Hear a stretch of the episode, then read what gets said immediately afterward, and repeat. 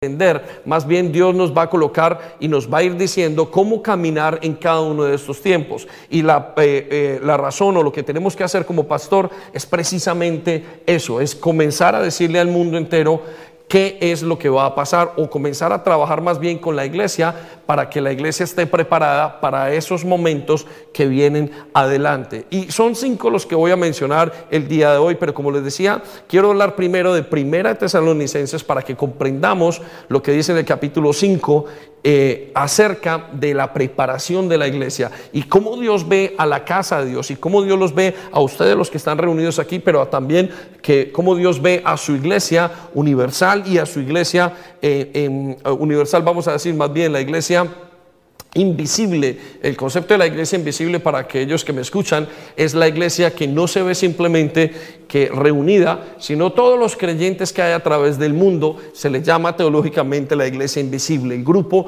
de creyentes que están esperando que su Señor vuelva. Entonces quiero que vayan conmigo a Tesalonicenses capítulo 5 versículo 1 y escuche lo que dice y vamos a sacar algunas verdades de esto. La primera verdad que encontraremos es esta. Ahora bien, dice Pablo a la iglesia, amados hermanos, con respecto a cómo y cuándo sucederá todo esto. Ahora, ¿qué estamos hablando de todo esto? ¿De qué está hablando Pablo? En el capítulo anterior, capítulo 4 de eh, Primera Tesalonicenses, ah, dice eh, eh, acerca del tema eh, que está hablando del arrebatamiento y cuándo serán las cosas.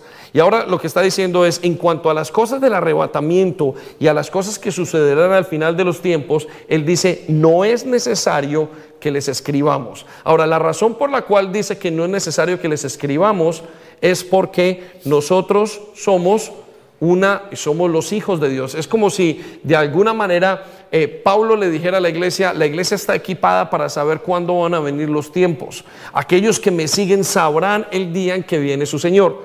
Versículo 2. Ahora, yo sé que hay un versículo por allí donde el Señor dice que nadie sabe ni el día ni la hora. Y cada persona dice, y he escuchado pastores diciéndolo, nadie sabe ni el día ni la hora, interpretándolo como si nadie supiese el día en que el Señor iba a venir.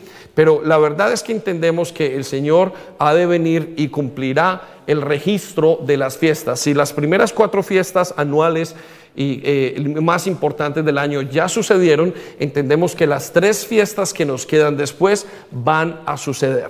Entonces, por eso Pablo les dice a la iglesia, es necesario, no es necesario que ustedes les escriban, es como si la iglesia fuera a estar apercibida en ese momento, como si ellos fueran a entender qué era lo que iba a pasar. Ahora, el versículo 2 dice, pues ustedes saben muy bien que el día del regreso del Señor llegará inesperadamente, como un ladrón en la noche.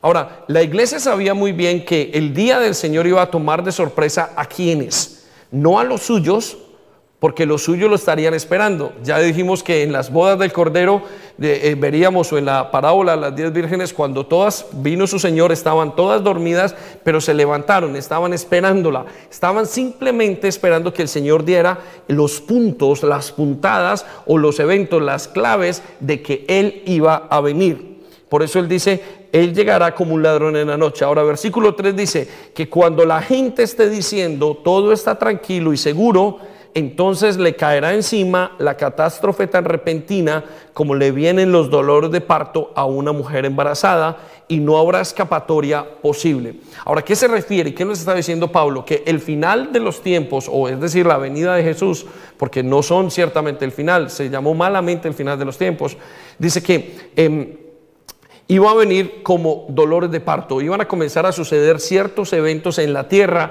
que iban a marcar. Entonces cuando venían esos dolores de parto, la gente iba a saber. Los dolores de parto en una embarazada se conocen. El esposo sabe cuando la mujer ya está a punto de dar a luz y sabe que está sintiendo y experimentando todo ese dolor en todas las situaciones que tiene que experimentarles y por eso corre. Entonces los dolores de parto en sí son una señal de que Él va a venir y estamos en momentos de dolores de parto.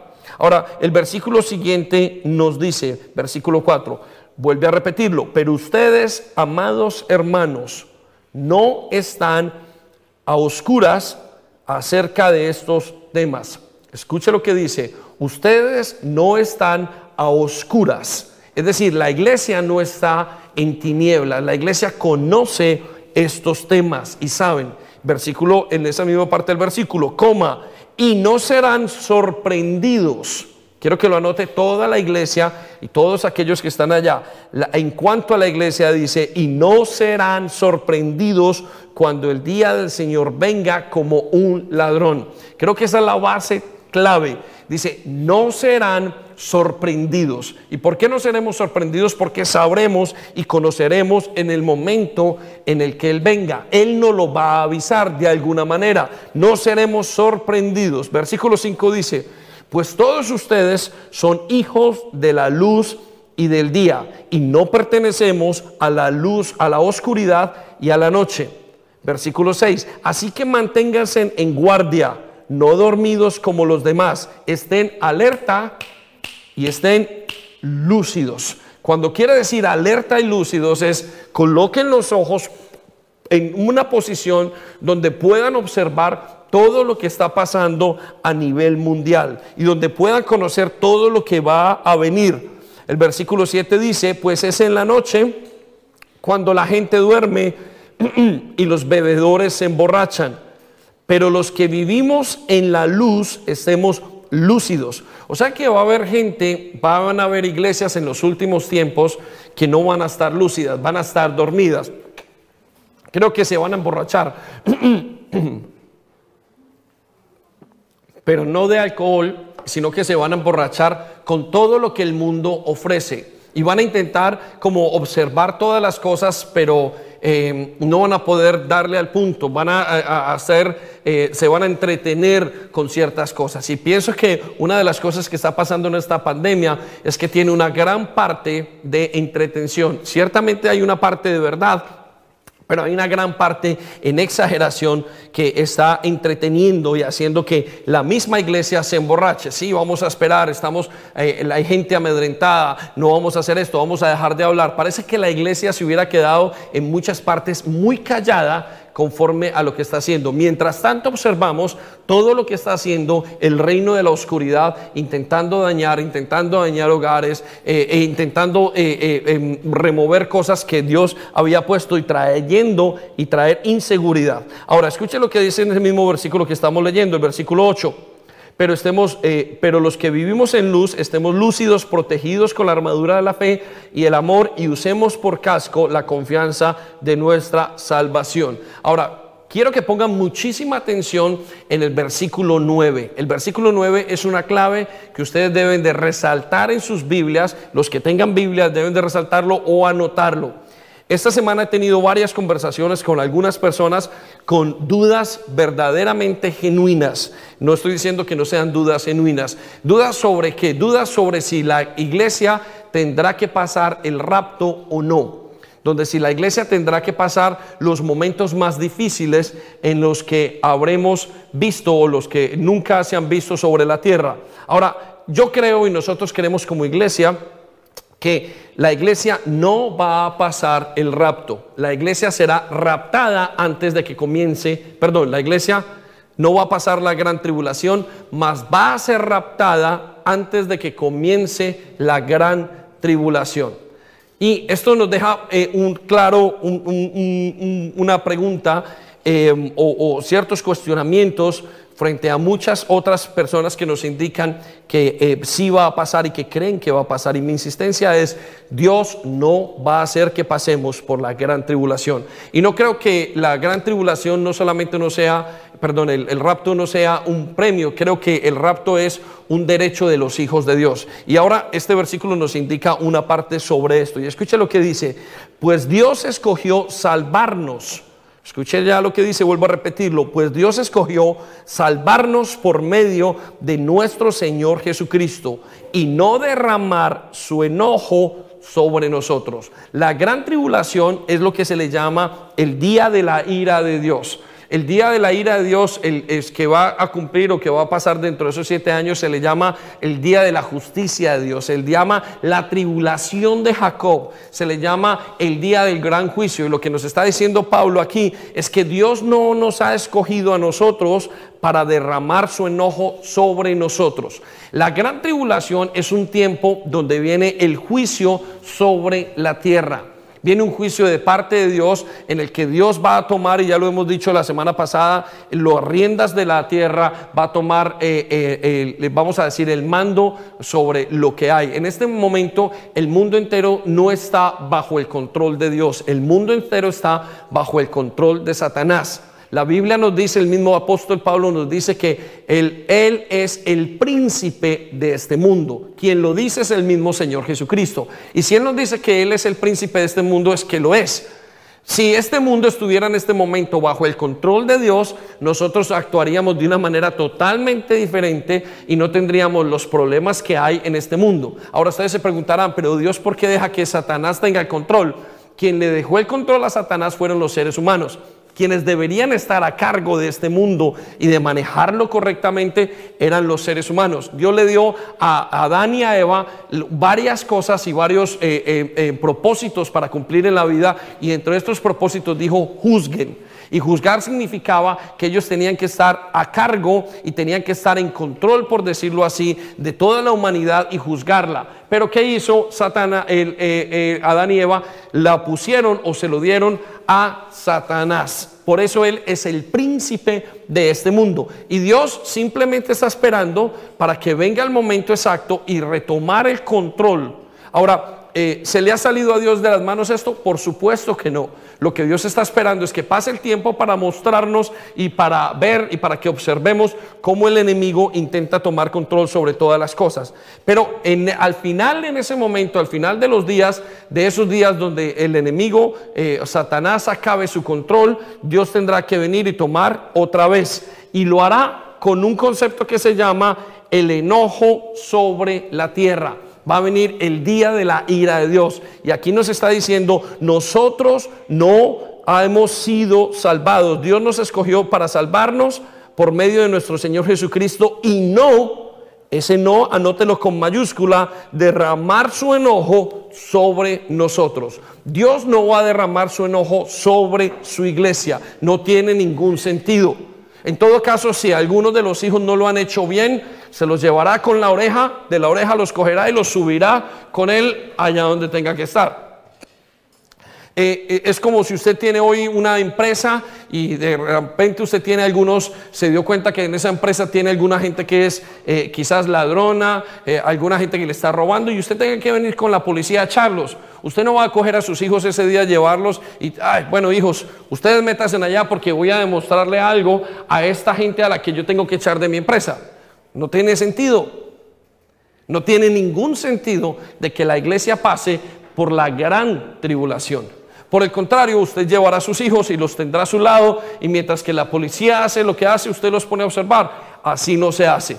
Y echarán a aquellas personas que están haciendo mal en su empresa. Bueno, con la huerta de Dios o con el mundo que Dios ha hecho es exactamente igual. Dios va a venir sobre los habitantes de la tierra a hacer un desalojo universal o un desarrollo terráqueo, por decirlo así, lo que se llama el día de la gran tribulación o el, que es el periodo de los siete años, pero antes de eso pues va a sacar a sus hijos y los va a apartar de ese momento para que la policía, los ángeles del cielo puedan venir y sacar a todo el mundo y hacer todo lo que hay que hacer. Entonces no tiene sentido que la iglesia eh, tenga que pasar por la gran tribulación. Ahora, versículo 10 nos dice esto. Cristo murió por nosotros para que estemos vivos o estemos muertos, cuando regrese podamos vivir con Él para siempre. Cristo no murió por nosotros para castigarnos, Cristo murió por nosotros para que estemos con Él, no para que pasemos la gran tribulación. Ah, versículo 11 dice entonces, así que aliéntense y edifíquense unos a otros tal como ya lo hacen. Note las palabras de Pablo, dice, aliéntense. No les está diciendo, prepárense con cuidado porque van a recibir un castigo. Al contrario, les está diciendo, aliéntese, tomen fuerza, anímense en que vuelva el gozo de la salvación a ustedes, porque lo que viene de parte de Él es de gran bendición. Y eso es lo que nos está diciendo y es el arrebatamiento. Ahora, antes de que pasen estas cosas, quiero que sepa que eh, el mundo entero tiene que entrar en una crisis y esa crisis tiene que luego llevarnos al mundo entero o a que el anticristo traiga paz y seguridad sobre la tierra. Y eso va a ser antes de que venga esa gran paz y seguridad, tiene que venir antes la crisis y esa crisis va a traer amenazas al pueblo de Dios. Y yo quiero hablar de esas cinco amenazas o cinco ataques al pueblo de Dios. Y el primer ataque que creo que va a pasar, lo he mencionado muchas veces en la iglesia, es el ataque en contra de la relación íntima que tenemos con Jesucristo. Lo primero que va a ser atacado en esos tiempos, en el final de los tiempos, es nuestra relación con Jesús. Va a ser el enemigo y el tiempo va a ser que nosotros eh, eh, nos eh, debilitemos, va a ser que nosotros nos enfriemos. Y Mateo capítulo 24, versículo 12 nos dice así, abundará el pecado por todas partes. Abundará el pecado por todas partes y el amor de muchos se enfriará. Eso es en la nueva traducción viviente. Y en la Reina Valera nos dice, y por haberse multiplicado la maldad, el amor de muchos se enfriará. Ahora, ¿a qué se refiere con el amor de muchos? No se refiere a la gente de afuera, vuelvo a repetirlo iglesia, porque todos ustedes tienen que estar muy seguros de esto. ¿Qué es lo que dice o a quién se refiere la Biblia cuando dice el amor de muchos? Está hablando a la iglesia. El amor de muchas de las, muchas de las personas de la iglesia va a ser atacado y se va a enfriar. Y cuando la iglesia se enfríe, entonces va a dejar de hacer su trabajo, va a dejar de salar la tierra. Por eso es importante que ustedes y yo entendamos que la primera amenaza que vemos aquí antes del final de los tiempos para nosotros, para la iglesia, es la amenaza en contra de la relación nuestra con Jesucristo. Y quizás por eso nuestra iglesia ha hecho un gran trabajo. Y yo encuentro que hay gente que en algún momento eh, ha criticado nuestra osadía por mantenernos y por venir con fe y por trabajar con todas las fuerzas como las hemos trabajado. Pero quiero decirles que lo que hemos hecho es a partir de un gran esfuerzo para mantenernos. Y hemos inmediatamente comenzó, comenzaron estos 100 días de pandemia, comenzamos a estabilizar a la gente y los pastores nos reunimos y dijimos, tenemos que mantener a nuestro pueblo vivo, tenemos que mantenerlos animados. Entonces hicimos los rediles, luego hicimos carro tibud, luego sacamos todos los devocionales y el esfuerzo que hemos hecho nos hemos redoblado. Y les decía la semana, no sé si lo decía la semana pasada o esta semana, si el mundo entero le da o Inglaterra le da un aplauso al NHS, nosotros como iglesia tenemos que darle un aplauso a nuestros líderes. ¿Por qué? Porque han estado ahí cada momento a pesar de cualquier circunstancia, a pesar de estar confundidos en sus casas, a pesar de estar haciendo, yo recuerdo que en el caso nuestro, Sandy entró al hospital y nosotros continuamos predicando. Ese mismo día, esos mismos dos o tres días después, estábamos predicando y haciendo lo que teníamos que hacer hacer por mantener una iglesia que no se fuera a enfriar, por mantener esto, porque sabíamos que lo que venía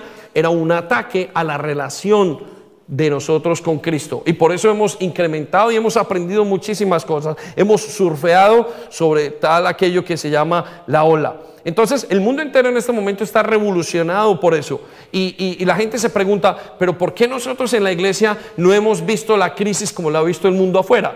Bueno, porque hemos reforzado nuestra relación con Dios.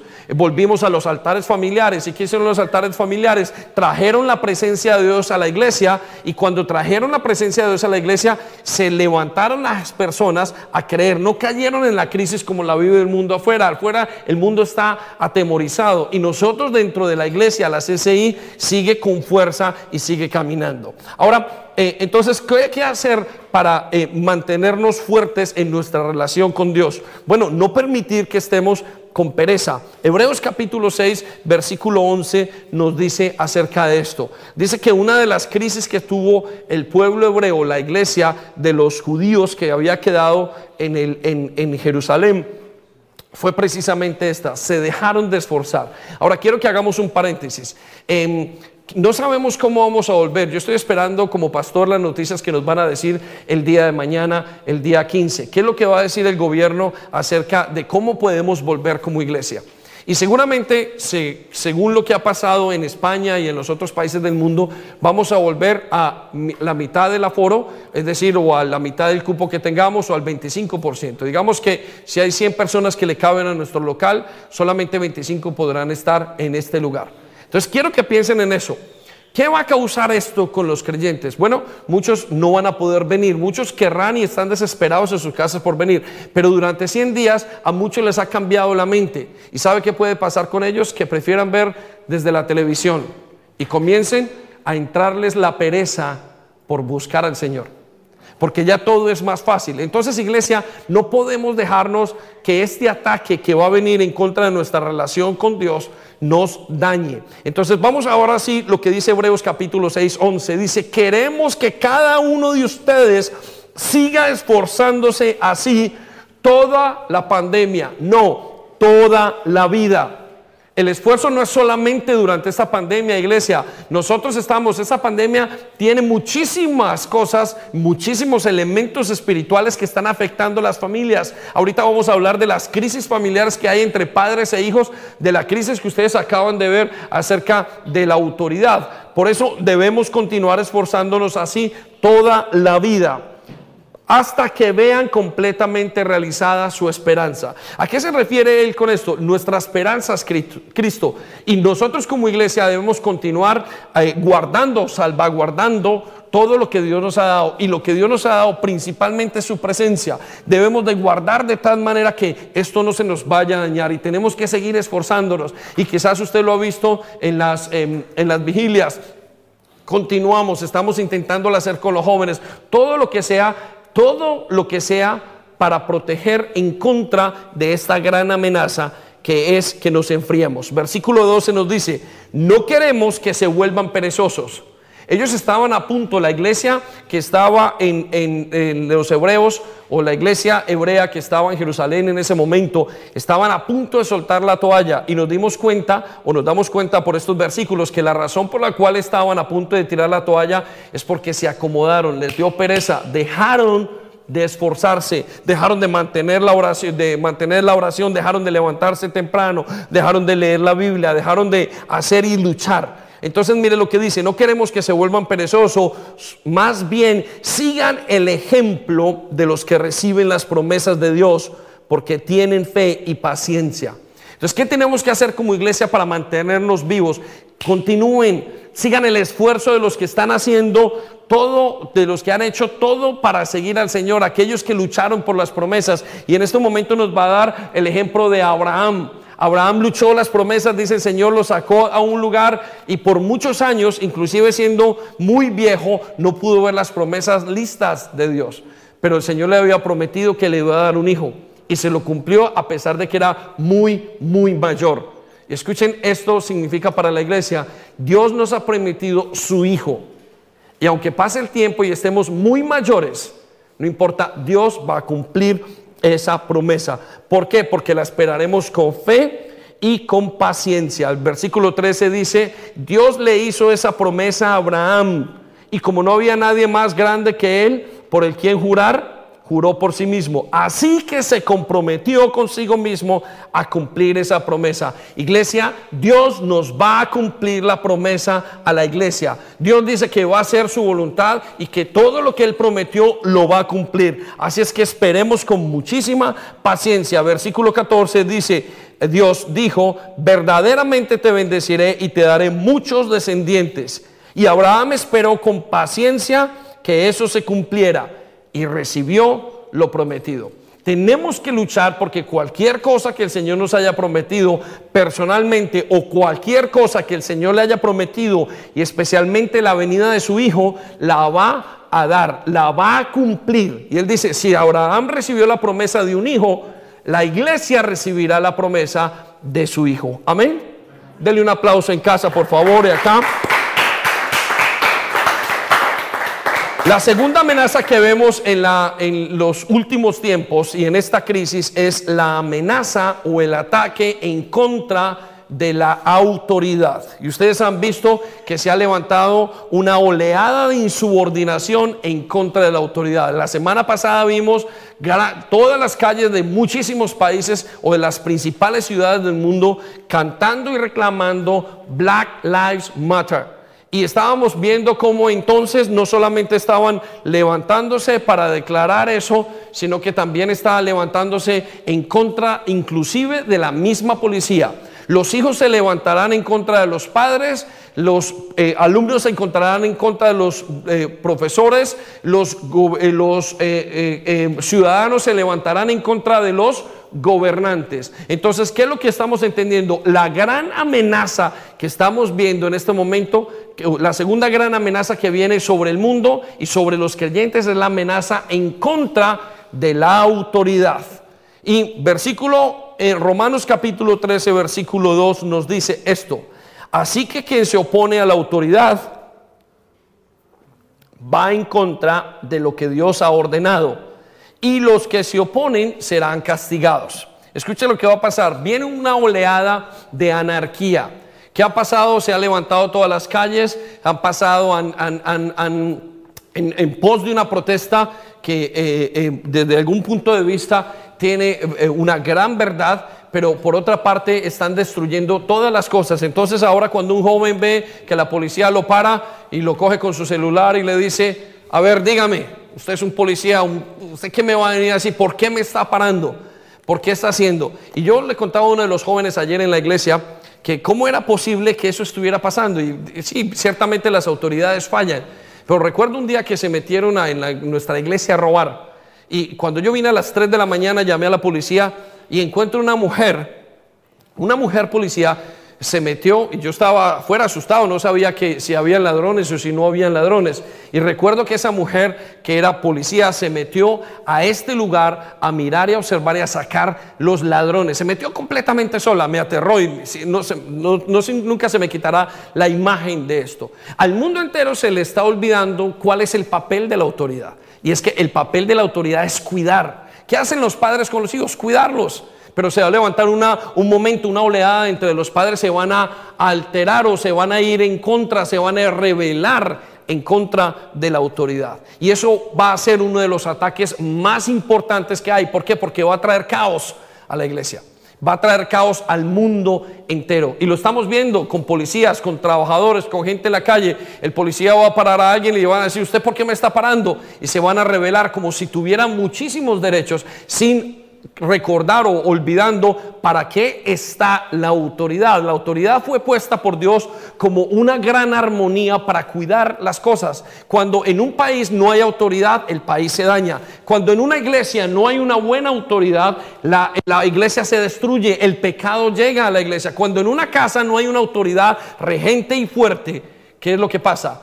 Los hijos tienen problemas. Cuando en un hogar, en una esposa y en un esposo no hay una autoridad clara, no hay una familia clara y no hay una familia con buenos eh, conceptos eh, de vida. La autoridad es sanidad, la autoridad es el concepto más importante que tenemos. Vuelvo y digo, la autoridad es, el, es, es el, la armonía de todo el mundo. Quite un presidente y coloque varios presidentes al mismo tiempo. Tendremos un problema. En un equipo de fútbol, quite al, capitán del equipo. El equipo no va a poder hacer nada. En una iglesia, quite la autoridad y cámbiela. La, iglesia se va a destruir. Si hay una cosa buena dentro de nuestras iglesias, es que tenemos el concepto y el patrón de autoridad muy claro. Lo seguimos, lo enseñamos y luchamos por él. Y los padres deben de hacer lo mismo con sus hijos. Ahora, vamos a Romanos 13, versículo 2, eh, perdón, versículo 1.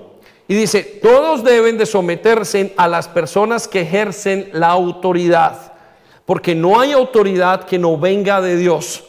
Todas las autoridades vienen de Dios y las que existen fueron puestas por Él. Entonces, ¿Qué, ¿Cuál es el ataque? El segundo ataque que veremos. Se va a levantar una época de rebeldía. Los padres se levantarán en casa contra los hijos. No hará nada que lo evite. En los hogares eh, eh, no creyentes, eh, obviamente ya se ha levantado. Y quiero decirles que es uno de los principales problemas por los que tenemos en contra o hacia la identidad de los hijos o de las personas que encontramos. Si encontramos tantos problemas de autoridad, es porque encontraremos eh, problemas de identidad. Ahora, Malaquías 4:6 nos dice que qué es lo que tiene que hacer la iglesia. ¿Y qué es lo que hará el Señor? Dice así, Él hará volver el corazón de los padres hacia los hijos y el corazón de los hijos hacia los padres no sea que venga yo y hiera la tierra con maldición. Esta es la declaración de los últimos tiempos, antes de que venga el Señor, antes de que se acerque ese gran día. ¿Y qué es lo que el Señor está diciendo con esto? No es que venga, que el papá venga a coger al bebé y hacerlo, pobrecito mi niño. No, es que va a volver la relación. La relación de Dios frente a los hijos y los padres siempre es una relación de autoridad. Es una relación de santidad y de respeto.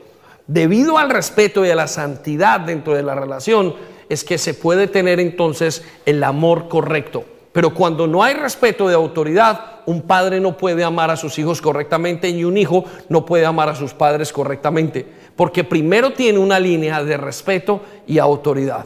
Por eso es importante que entendamos en qué tiempos estamos. Ahora, yo creo que la gran, más grande amenaza que tenemos dentro de la autoridad o en contra de la autoridad es la salida del espíritu de Jezabel o de control en contra de todas las familias de la iglesia y de todos los hogares. Vemos que uno de los principales o de los jugadores más importantes que tiene el enemigo en los últimos tiempos, y quiero que eh, se ubiquen desde este punto de vista, imagínense en un partido a punto de terminar, cuando uno de los integrantes, uno de los, de los eh, equipos de fútbol están a punto y saben que van a perder el partido, van a sacar a sus mejores jugadores aparentemente. Y uno de los mejores jugadores que tiene el nuestro enemigo, el enemigo de la iglesia y el enemigo del ser humano, Satanás, es el control y el espíritu de Isabel. Por eso vemos que se han levantado en muchísimos lugares esta situación, donde son los hijos los que mandan en casa donde las eh, esposas mandan a los esposos, donde está totalmente tergiversado eh, la autoridad y el sistema que Dios había puesto.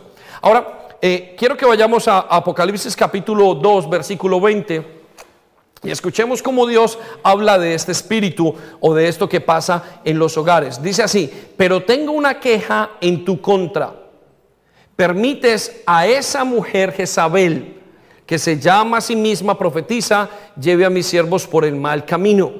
¿Qué es lo que va a hacer ese espíritu? ¿Qué es lo que va a hacer ese espíritu que no solamente actúa en hombres, en mujeres, sino que también actúa en hombres, actúa en la autoridad y actúa en hijos, actúa en muchísimas cosas y en muchísimos ámbitos y actuará continuamente al final de los tiempos. Y yo creo que a este espíritu se le puede asignar la crisis de identidad que vive todo el mundo.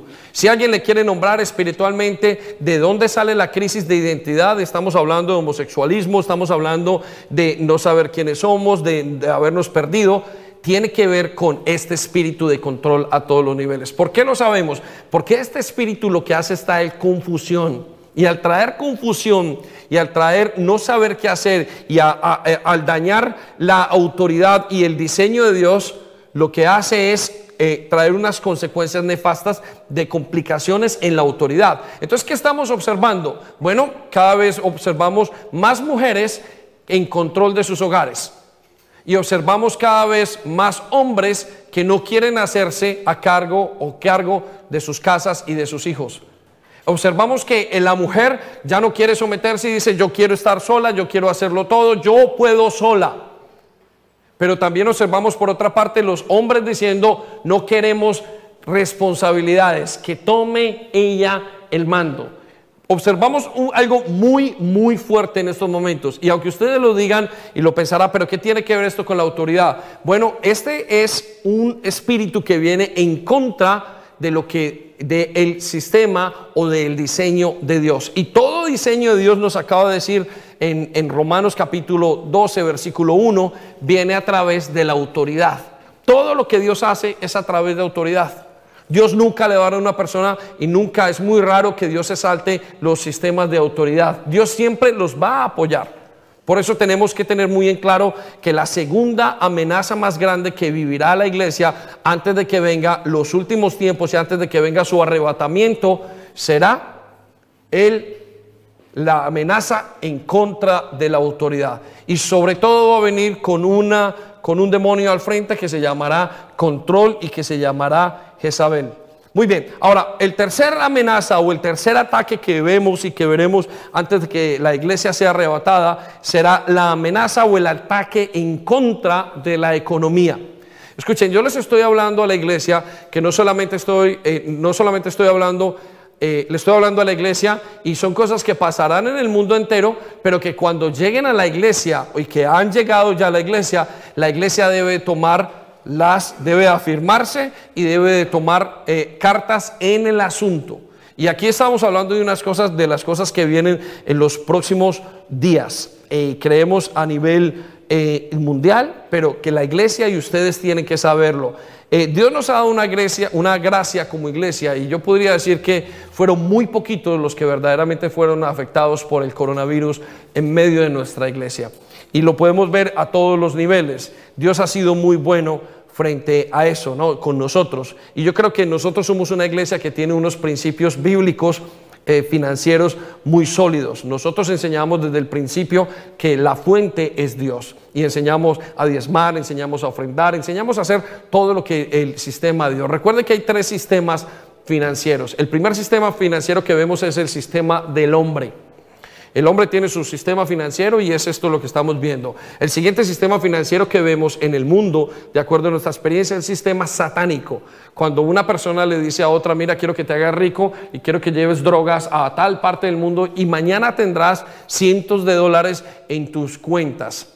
Y eso es un sistema satánico, es un sistema que no ha sido creado por el hombre como tal, sino ha sido influenciado por el, enemigo. Y la gente verdaderamente se vuelve rica de la noche a la mañana, pero de la noche a la mañana bajan y pierden todo ese dinero y pierden no solamente el dinero, sino sus familias y todo lo que hacen. Pero el tercer sistema financiero que encontramos es el sistema financiero de Dios y requiere que y, es, y, está basado en los principios de Dios. ¿Y qué se refiere? Cuando yo sigo los principios de Dios financieros en mi vida, Dios comienza a prosperarme y yo vuelvo o tengo una economía sólida. Ahora, lo que viene para el mundo entero después de esta crisis de salud, esta crisis social, esta crisis de seguridad que se va a levantar, es la crisis económica.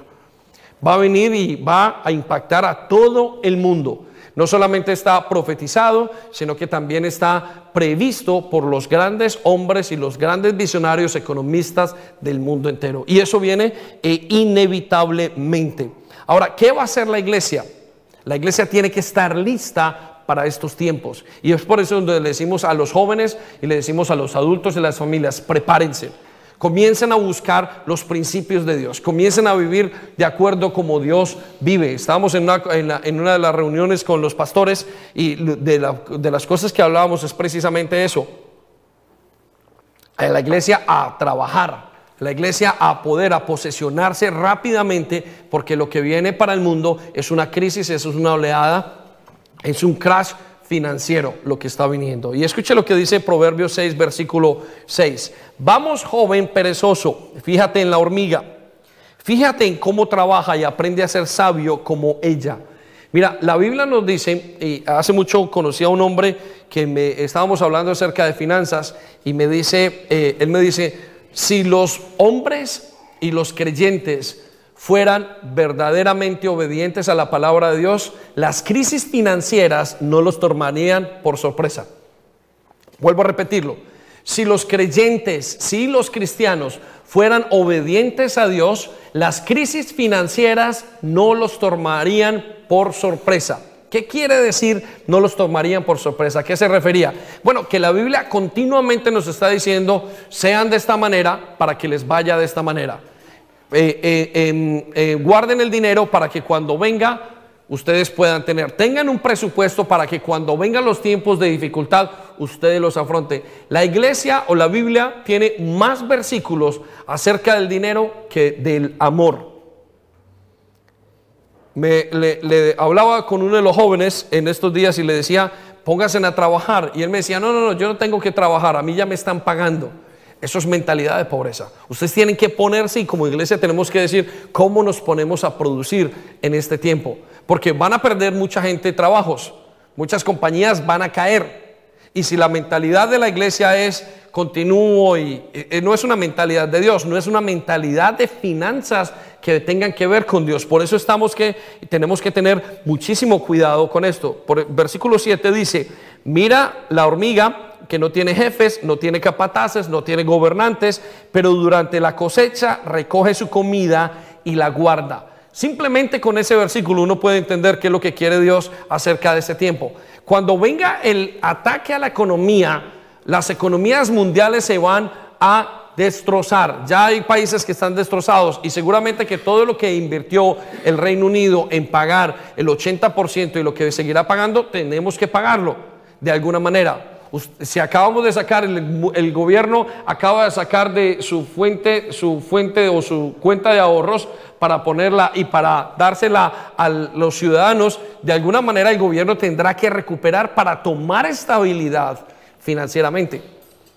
Entonces tendremos que trabajar para precisamente eso en los últimos tiempos. Ahora, mire lo que dice Lucas capítulo 14, versículo 28.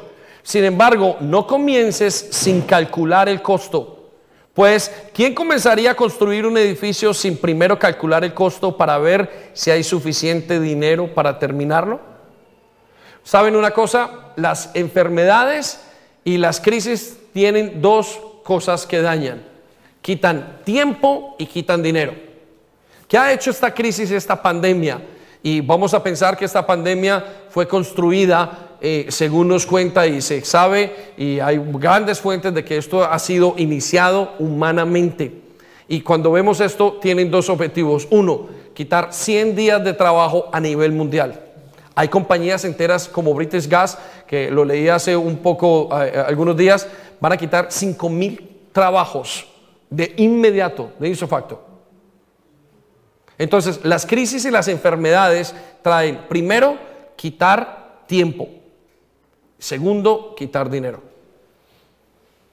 Por eso tenemos que estar muy pendientes de qué es lo que va a pasar. Ahora, ¿cómo lo haremos? Bueno, quiero que sepan la respuesta de Jesús frente a los milagros, porque hay unos que dicen, bueno, Señor, yo oro por finanzas y yo tengo y, y y, el Señor me va a proveer y, simplemente es como una fe ciega. Pero quiero que vayamos a la escritura, qué es lo que dice y que todo el mundo, los que están en casa y los que están aquí lo puedan entender. Lucas capítulo 7, versículo 22. Sigan el patrón de esta enseñanza. Cuando le preguntaron a Jesús, Jesús, ¿estás tú haciendo tu trabajo? ¿Estás tú salvando? ¿Estás tú reinando? Dice que se lo mandaron a preguntar, se lo mandó a preguntar Juan el Bautista. Y la respuesta de Jesús fue esta, pilas con esto. Id y hacer saber a Juan, id saber, id y hacer saber a la iglesia lo que habéis visto y oído. Y escuchen, los ciegos ven. Cuando Dios trae una bendición o quiere salvar a un ciego o la sanidad de un ciego, de una ceguera, es darle la vista. Los cojos andan, les sanó las piernas. Los leprosos son limpiados. Los sordos oyen. Los muertos son resucitados pero a los pobres les es anunciado el Evangelio. Usted esperaría que en este patrón Dios dijera, los ciegos ven, los sordos oyen, los cojos andan, los muertos son resucitados y a los pobres les es dado dinero. No es así. A los pobres les es enseñado el Evangelio. Vuelvo a repetirlo. El patrón financiero de Dios es este. Los ciegos ven, los sordos oyen, los muertos son resucitados y a los pobres les es enseñado el sistema financiero de Dios. La respuesta para Dios frente al sistema financiero es aprendan a manejar las finanzas. Aprendan a manejar las finanzas. Eh, para nosotros ha sido muy impresionante el ver la fidelidad de Dios y aún en lo que yo diría que todavía nos falta tener muchísimo esfuerzo y esforzarnos más en cómo familias enteras salieron de una cantidad de deudas desde que comenzamos a enseñarle a la gente a hacer los cursos de finanzas en la iglesia. Y nos sorprendimos cómo fue, porque milagrosamente aquellos que comenzaron a obedecer y a poner sus finanzas en orden, Dios comenzó a bendecirlos y a sacarlos de deudas en menos de un año, sorprendentemente. ¿Por qué? Porque la respuesta sobrenatural de Dios para las finanzas es aprender a manejarlas. No es recibir dinero, sino es aprender. Y la gente hace la oración, Señor, necesito tanto, pero no, eh, no, no manejan. Por consiguiente, no viene la bendición. Espero que estemos entendiendo esto. ¿Sí?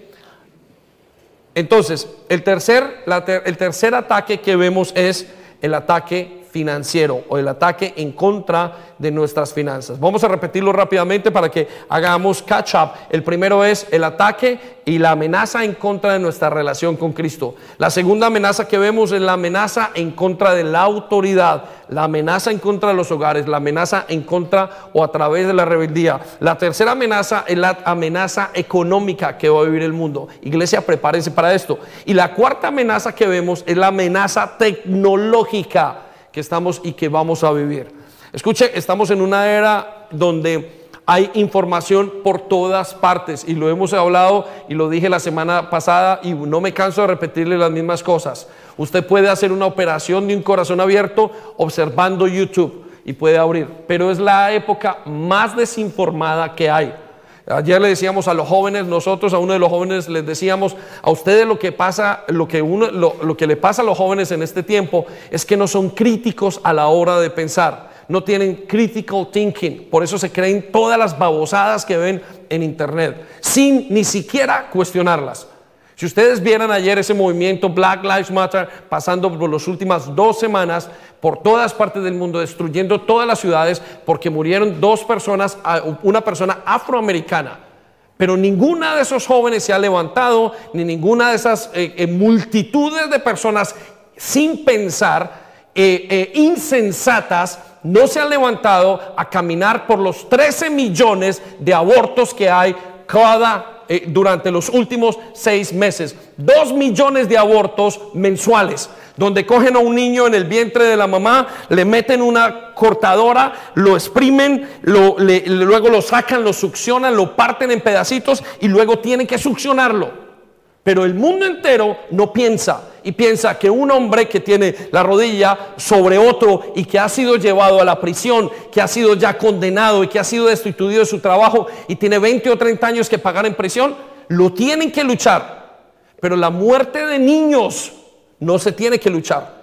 Para eso no hay baby lives matter.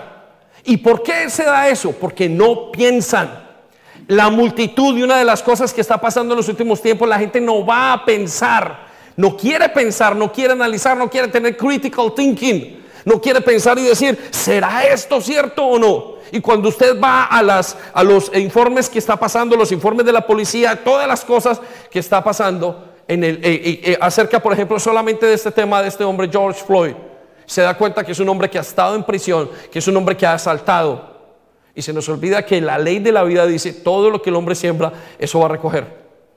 Es impresionante el movimiento y la falta de pensamiento que tiene la gente. Y eso viene a través de la tecnología. A través de la tecnología es que nuestros hijos están metidos en pornografía.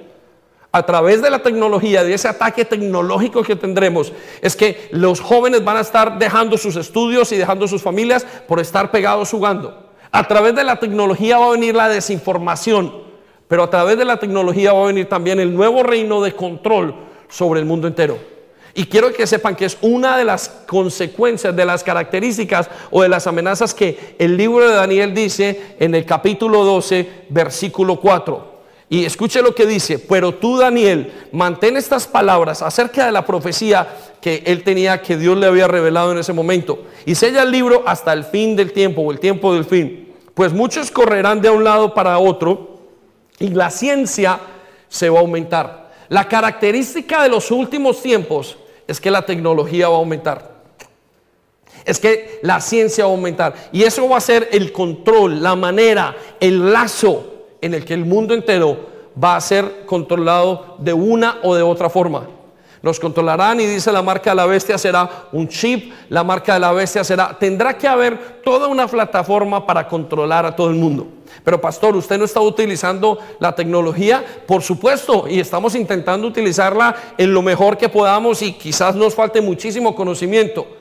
Pero ¿saben una cosa? Satanás ya lo está, ya lo está eh, usando. ¿Saben cuánto y cuánto dinero da la industria de la pornografía en todo el mundo? Da miles y millones y millones de dólares. Y la gente saca de sus bolsillos para comprar pornografía. ¿Y cuánto saca el pueblo de Dios para dar a su iglesia y para que se extienda el reino? En este momento no han parado las películas pornográficas. No han parado los asesinos. No, no han parado los abusos. ¿Sabe que en esta temporada, en estos últimos 100 días, se ha levantado el consumo de pornografía online desde las casas y el consumo de abusos de, de, pornografía que abusa a niños pequeños. Pero la iglesia está callada. Nosotros tenemos que entender que vienen muchas amenazas y que nosotros tendremos que trabajar hasta el día que seamos arrebatados. Pero tenemos que tener una cosa sobre todo, es conciencia. No hemos sido separados ni escogidos para el día de la ira, pero sí tenemos que prepararnos para hacer sal hasta el último día. Y hay que de alguna manera proclamarlo. Ahora, el problema no es afuera, el problema es cuando la iglesia está dormida bajo estos conceptos. Cuando en la iglesia ya se está pensando, importa más salir hacer lo que se hizo este fin de semana y lo que se hizo el fin de semana anterior que lo que es el aborto de los niños. Es una cuestión supremamente eh, sutil. ¿Cómo nos va a dañar y cómo va a venir esto a atacar la iglesia, a desestabilizarla? Y Apocalipsis nos dice precisamente esto, aquí hay sabiduría y el que tiene entendimiento, el que tiene entendimiento, por eso quiero que vayamos a Hebreos capítulo 5, versículo 12, versículo más bien 14.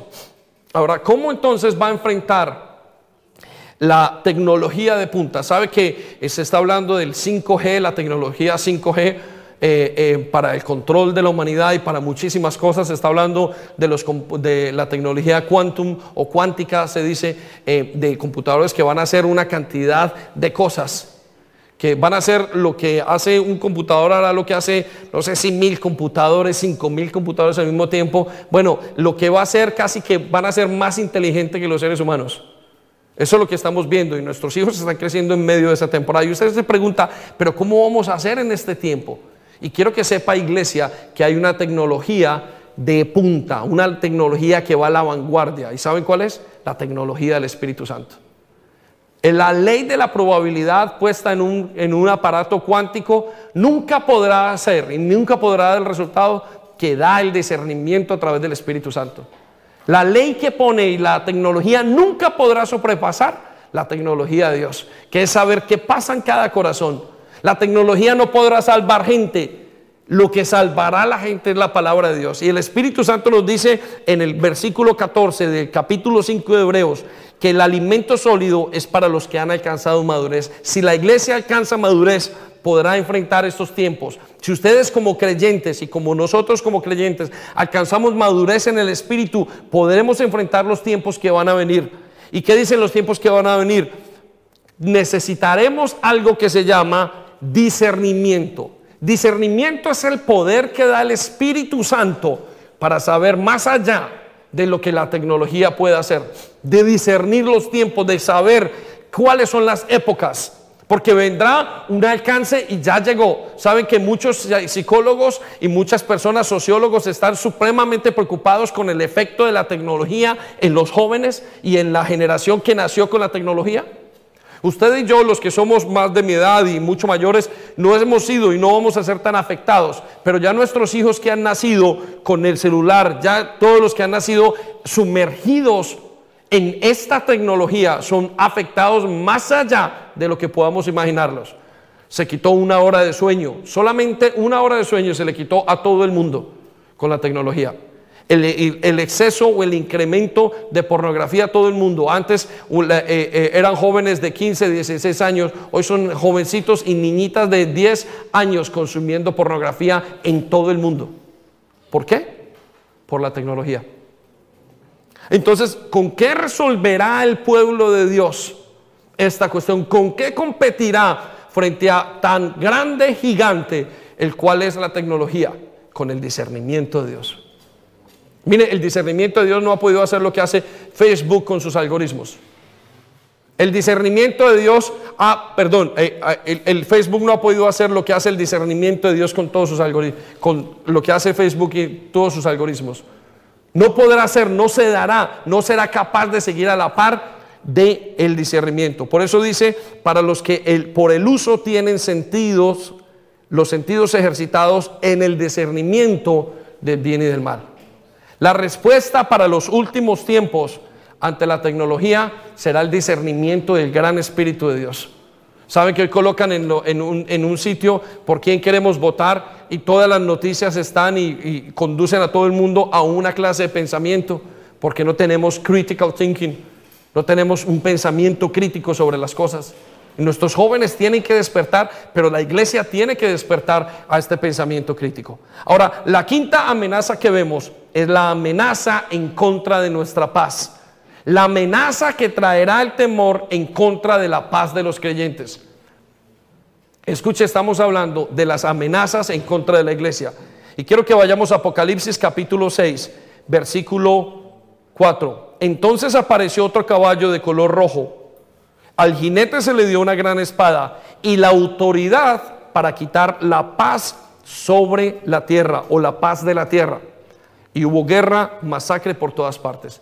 El último de los más grandes ataques antes de que venga el príncipe de este mundo es y tiene que ver con la paz. Le será quitada la paz a todo el mundo. Van a vender crisis, van a vender pandemias, van a venir eh, situaciones, eh, em, eh, situaciones de guerra, conflictos en todo el mundo. ¿Y qué es lo que está pasando en el mundo entero en este momento? La gente está aterrorizada, pero no su iglesia. La iglesia tiene que prevalecer. Juan capítulo 17, versículo 14 nos dice, les he dado tu palabra, y quiero que sepa, ahí está la posición de Dios frente a la iglesia. Les he dado tu palabra y el mundo los odia Vuelvo y lo repito, les he dado tu palabra y el mundo los odia. El mundo va a odiar a aquellos que son los hijos de Dios. ¿Por qué los odia? Porque ellos no pertenecen al mundo, así como yo tampoco pertenezco al mundo. Quiero que sepa iglesia, cualquiera de ustedes, cualquiera de los que está en su casa, que cuando comienza a caminar con Dios, se hace inmediatamente enemigo del mundo. ¿Por qué se hace inmediatamente enemigo del mundo? Porque el mundo está diseñado para ir en contra de Dios. Este mundo en este momento está diseñado para todo, hacer todo lo que va en contra del Señor. Los gobernantes están firmando leyes en contra del aborto, perdón, con, en pos del aborto.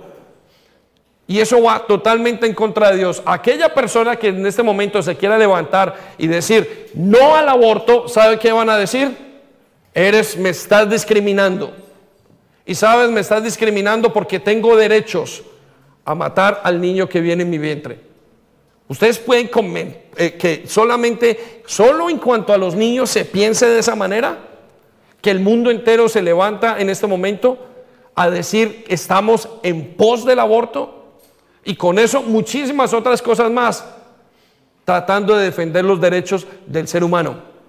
Por eso inmediatamente una persona recibe a Jesucristo, recibe también el odio del mundo. Ahora el versículo siguiente nos dice, por eso Jesús oró por ellos y le dijo, Señor, no te pido que los quites del mundo, sino que los protejas del maligno. Al igual que yo, ellos no pertenecen a este mundo. Les dice tres veces, ustedes y nosotros, Él y nosotros no pertenecemos al mundo. Por eso hazlo santo con tu verdad y enséñales tu palabra, la cual es verdad. La amenaza de los últimos tiempos para la iglesia eh, a través del temor y del terror será la palabra de Dios. Será entender cuáles son los tiempos. Mire, si usted no entiende y si usted va eh, caminando en la vida y no sabe lo que está pasando y no sabe lo que Dios está diciendo aquí, usted se va a llenar de muchísimo temor. Y se va a llenar de ese temor porque no comprende lo que Dios va a hacer. Por eso Juan capítulo 16, versículo 33 dice, les he dicho todo lo anterior para que en mí tengan paz. Ya vamos a terminar con esto. Aquí en el mundo tendrán muchas pruebas y tristezas, pero anímense porque yo he vencido al mundo. La iglesia tiene que estar animada y no dejarse robar la paz. En el momento en que la iglesia comienza a creer y me duele que hay muchos creyentes que en este momento están totalmente amedrentados por la crisis que está pasando. No salen de sus casas, no tienen una situación. Cuando se enferman, inclusive se va a, mí, a, nosotros nos llamaban personas, mientras cuando Sandy estuvo en el hospital y me llamaban y, en alguna ocasión me dijeron, pastor, no tiene temor. Digo, no, vamos a continuar hacia adelante. Independientemente de lo que pase, tenemos que continuar. Bueno, pero ¿por qué no deja la predicación para el fin de semana? No, tenemos que continuar. Y ella estaba en el hospital. ¿Y qué teníamos que hacer nosotros? Enfrentar la vida como tenía que hacer. No nos podíamos poner a llorar todos porque a uno se nos enfermó. Teníamos que levantarnos en pos de lo que Dios dijera. Y si Dios había dicho, tendrán aflicción en el mundo, pues entonces, y luego dice, pero confiad que yo he vencido, entonces confiaremos porque Él ha vencido. Entonces, ¿qué pasa cuando un creyente tiene tanto temor en estos ataques que vienen en los últimos tiempos? Bueno, la Biblia nos dice en Primera de Juan, capítulo 4, versículo 18, que esa clase de amor, en el, en el amor de Dios no hay temor. Y cuando estoy diciendo no es que no lo pensemos, que en el momento nos sintamos, hoy Señor, y si sale mal y qué pasa. No, eso lo tendremos. Pero sobre ese temor tendremos una paz y una confianza de que seguiremos adelante en todas las situaciones. ¿Por qué? Escuche lo que dice, porque el amor perfecto expulsa todo temor. Y si tenemos miedo, es por temor al castigo. Y esto muestra que no hemos experimentado plenamente el amor de Dios. Porque el amor de Dios echa fuera todo temor. Entonces, la iglesia para los últimos tiempos va a ser amedrentada, van a intentar meter a la iglesia y, y anularla y que se quede callada en todos los aspectos y que deje de hacer. Gracias a Dios tenemos pastores que van hacia adelante, tenemos unos líderes que continúan diciendo, no importa, vamos a hacerlo y vamos a buscar toda la cantidad de ideas alternativas porque no nos vamos a dejar ganar esta lucha por el temor. No nos vamos a dejar amedrentar, sino que vamos a seguir adelante. Y el Juan, eh, primera de Juan, eh, eh, Juan capítulo 16, versículo 33, en la paráfrasis de la traducción del lenguaje actual nos dice, les digo estas cosas para que estén unidos a mí. Escucha lo que dice y lo que es verdaderamente la paz o lo que trae la paz, la unión con Jesús. Cuando una persona deja de estar unida a Jesús, deja de tener comunión con Jesús, entonces pierde su paz. Y así sean felices de verdad. Pero tengan valor. Yo he vencido a los poderes que gobiernan a este mundo. Esta crisis no solamente es una crisis eh, de salud con unos casos reales de COVID-19 o de coronavirus. Esta crisis, más allá de todo, es una crisis espiritual y creemos que es la crisis de los últimos tiempos. Y la iglesia tiene que levantarse en contra de estos ataques y estar. Y son ataques muy sencillos de entender, pero muy difíciles de trabajar. Esperamos que los hogares comiencen a trabajar en sus casas y a decir con el espíritu de control, que comiencen a trabajar en sus días, que los hombres y mujeres comiencen a tener una reflexión. Señor, ¿cómo me falta mi respeto frente a la autoridad? ¿En qué cosas no me estoy yo sometiendo a ti? ¿En qué cosas no me estamos sometiendo los padres? ¿En qué cosas estamos permitiéndole a nuestros hijos hacer lo que quieran? pero que vuelvan también los hogares a unirse en fe a unirse en, oración, pero que vuelvan los hogares a estar con el discernimiento y los hombres y los creyentes de Dios para afrontar todas las cosas que tenemos que hacer, pero sobre todo que vuelvan también a manejar sus economías correctamente. Todo esto que está pasando tiene que ver con aquellos poderes que gobiernan a este mundo. Ahora, versículo Primera de Juan capítulo 5 versículo 4 dice, todo aquel que es nacido de Dios vence al mundo, a este sistema de gobiernos. Y esta es la victoria que ha vencido al mundo, nuestra fe. Quiero que piensen en esto en este momento. Nosotros hemos vencido al mundo. Nosotros nos hemos levantado a través de Jesús. Tenemos toda la fuerza para afrontar todas estas demandas y todas estas ataques que veremos en los siguientes días, meses, quizás años. Y tenemos que prepararnos contra los ataques contra nuestra relación con Cristo, los ataques contra la autoridad, contra el concepto de autoridad que Dios ha hecho. Los ataques económicos, los ataques que van a venir a través de los, en la vía tecnológica y los ataques de terror que vamos a producir. Quiero allá en casa invitarlos y aquí que nos pongamos de pie. Y vamos a decirle al Señor Jesús, Padre, estamos en este lugar y estamos pidiéndote que por favor nos abras los ojos para los siguientes días. Señor, tú dijiste que tu iglesia no estaba reservada para aquellas cosas que eh, venían, no estaba reservada para los castigos que venían sobre el mundo. Señor, tú nos separaste a nosotros para tener paz. Nos separaste a nosotros para vivir para ti.